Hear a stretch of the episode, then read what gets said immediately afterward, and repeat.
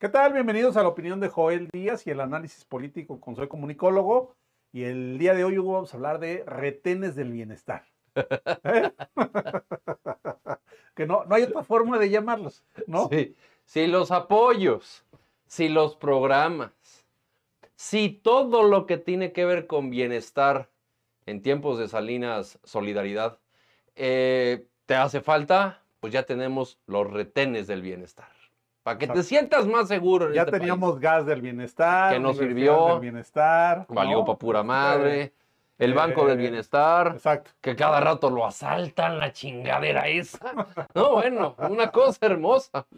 Bueno, pues hoy tenemos narcorretenes del bienestar. Una cosa del otro mundo, Una güey. maravilla porque con timbre de orgullo, Ajá. López Obrador dice que a él y a los miembros de su gobierno no les hacen nada cuando los se Que encuentran. ya son amiguitos, que llegan así, es que tranza, perros, qué pedo, qué. No, pues aquí nomás jalando. Y tú, no, pues igual también acá. Y ya.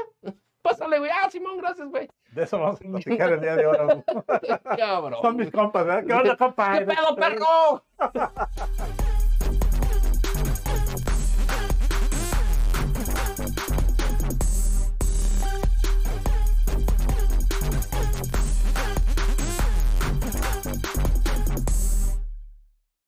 Fíjate que hemos llegado a una situación eh, donde pues parece chiste la realidad política mexicana, Hugo.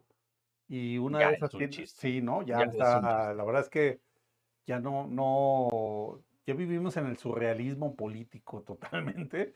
Y uno de estos temas tiene que ver con que, primero, Los eh, pobres. Ah, no. no. Bueno. Fíjate, que haya un gobierno Ah, que reconozca la existencia de narcorretenes sí. por todo el país y que en lugar de decir que eso está mal y que va a actuar para que eso no exista y poder eh, permitir el libre tránsito de los ciudadanos mexicanos, en lugar de focalizarse en eso, salga el presidente y diga con orgullo que a él y a los miembros de su gobierno los dejan pasar porque los reconocen que son de Morena, los reconocen que llevan sus chalequitos de servidores de la nación, los Mm. cuervos de la nación que les Mm. llaman los- la mayoría de los mexicanos, y que los dejan pasar como si nada. Mientras, Hugo, mientras la mayoría de los mexicanos cuando enfrentamos a un narcorretén, No, no. o eres eh, despojado de tus bienes, las mujeres son violadas, Eh, terrible. ¿no? O simple y llanamente eres desaparecido de Sí. este país. Sí. Eso sucede. Sí. Ya hemos llegado al extremo de que muchas personas no quieren viajar. Simplemente en estos días se escuchaba una persona que decía que viajaba de la Ciudad de México a Cuernavaca en hora nocturna y le pusieron de estas minas para, eh, digamos, ponchar las llantas para que te detengas y en ese momento te asalten, No, no, no. ¿no? A ese extremo hemos llegado. Entonces, ya hay carreteras que tú no puedes circular de noche en, esta, en, en este país, pero además hay otras que ya no puedes simple y llanamente circular porque el riesgo Es de que te altísimo. suceda algo es altísimo, ¿no? Sí, sí, sobre sí, todo en Oaxaca, sobre todo en Guerrero, sobre todo en Zacatecas, sobre todo en Tamaulipas, sí. Ujú. lugares en donde ya es imposible decir voy a ir a pueblear. Incluso No, en algunos estados como Jalisco, ¿no? Exacto, Este, de exacto. decir voy a ir a Mazamitla o, No, no o mames. a no. O sea, simplemente no se presta No para hay manera. hacer, ¿no? No hay manera. Y, bueno, el, el presidente de México viene con una declaración bastante. Yo ya, ya, ya, ya le puedo llamarle em, falta de tacto, inapropiada. Ya, yo ya lo veo ya descarado, güey. Ya lo veo como fuera de sí, güey. Ya es como. Eso es normal. O sea, como cuando dijo 100 millones no son nada por el pedo de sus hijos ahorita lo que vas a escuchar lo vas a ver con ese cinismo, ese... Me vale verga, güey, lo que digan, así tal cual. Miren, vamos a escucharlo, digo, para Sí, que vamos a escucharlo. tengamos conciencia de lo que estamos hablando. Hay casos en donde eh, detienen a alguien de los que trabajan en las comunidades, Ah, algún grupo de la delincuencia, y usan los que trabajan en las comunidades un chaleco. Y ya los identifican. y lo respetan.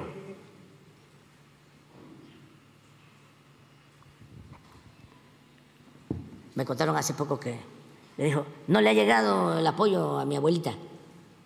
Le dijo un muchacho, a un servidor de la nación. Este, estaban en un retén y tenían que ir a trabajar los promotores. Que mi respeto para ellos. Ah, Porque sí, están abajo, en el territorio.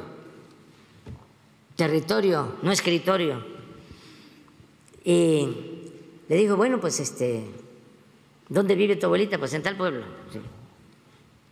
Dame los datos. No, ¿cómo te voy a dar los datos? Este, pues entonces no se puede.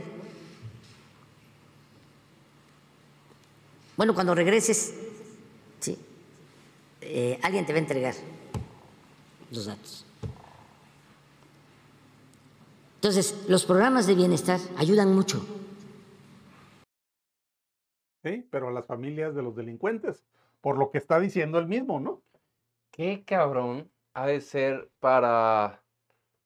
Hace, no hace mucho, hace unos ocho meses, recordemos a los mismos servidores de la nación en el Día del Trabajo, em, creo que el Día del Trabajo, no recuerdo qué día en específico, creo que sí, eh, haciendo una manifestación afuera de la Secretaría del Trabajo en donde los mismos servidores de la nación decían que eran explotados, que eran acosados, que no les pagaban, que los explotaban, que los sentían de la chingada. Y ahorita escuchaba al presidente como que, ah, mira, esos güeyes, esos de abajo, así como dijo él, esos de abajo, esos, esos, esos mecos que están ahí abajo, que en el territorio, no escritorio, y todas las fotos que tenemos del presidente es en un puto escritorio,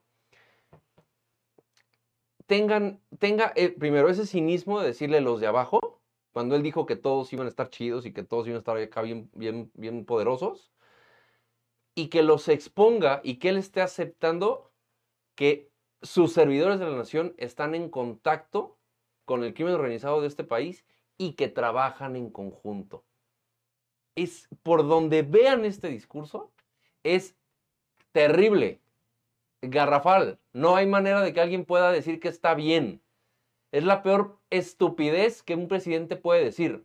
Que sus propios colaboradores, que los sobaja, diga que están trabajando y que ya los conocen a los del crimen organizado. Entonces trabajan en conjunto, o qué chingados.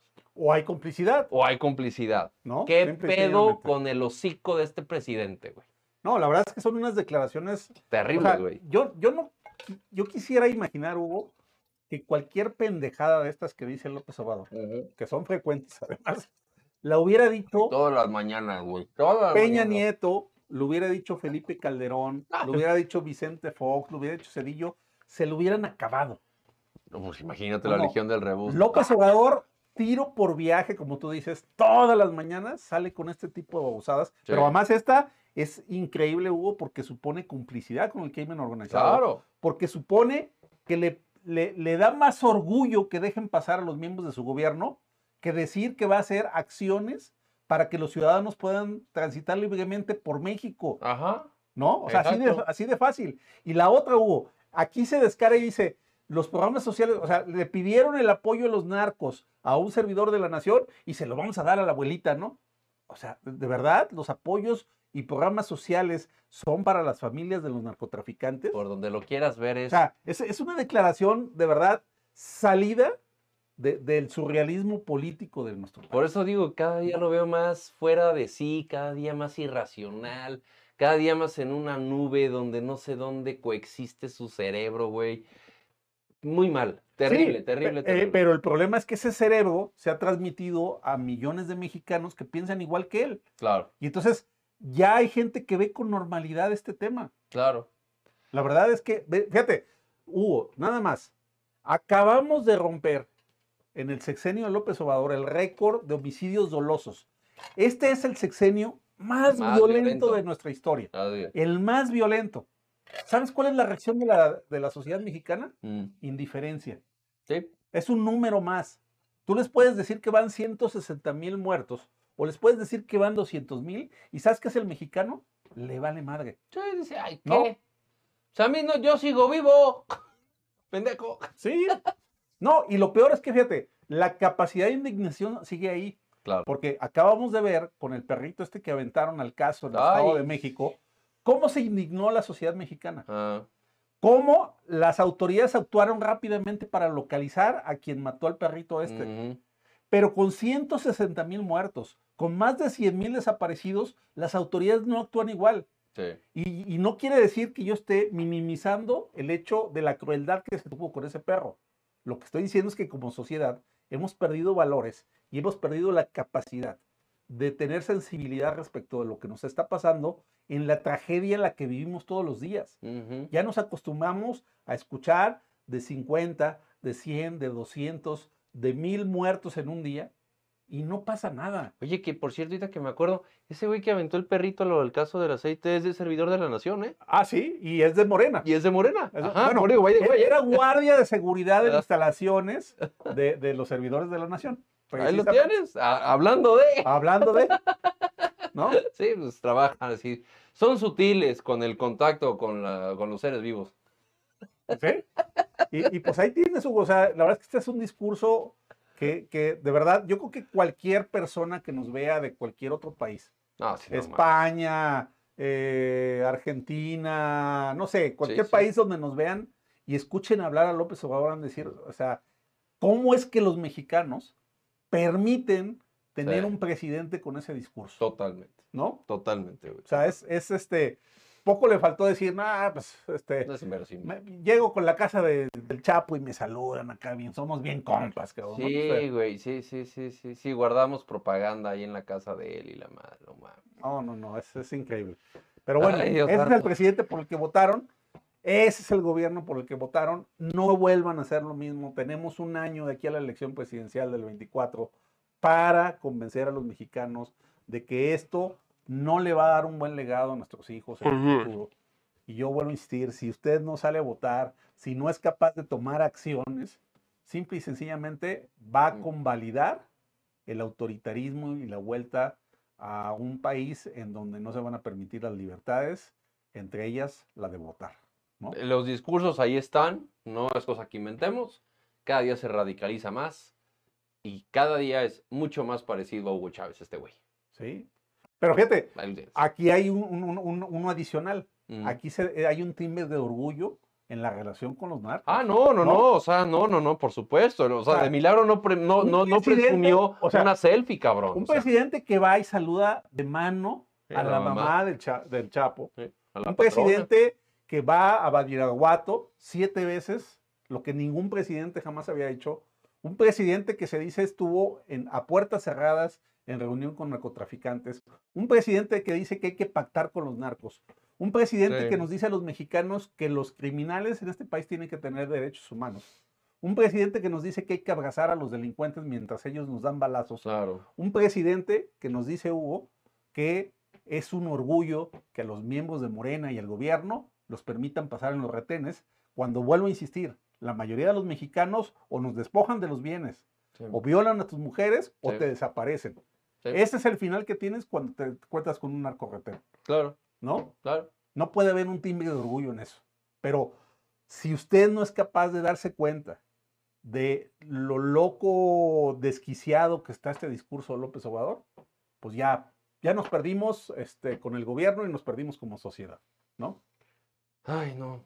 De verdad es. yo no, nunca pensé que fuera a llegar a, a estos puntos este presidente, pero sí, lo estamos viendo. Se está volviendo loco. Muy, Muy muy loco. loco. En fin. Pues vamos, pues. Y este no es el cumbión loco como el de Marcelo, ¿eh? Ah, no, ese es un cumbión perrón. Cuídense.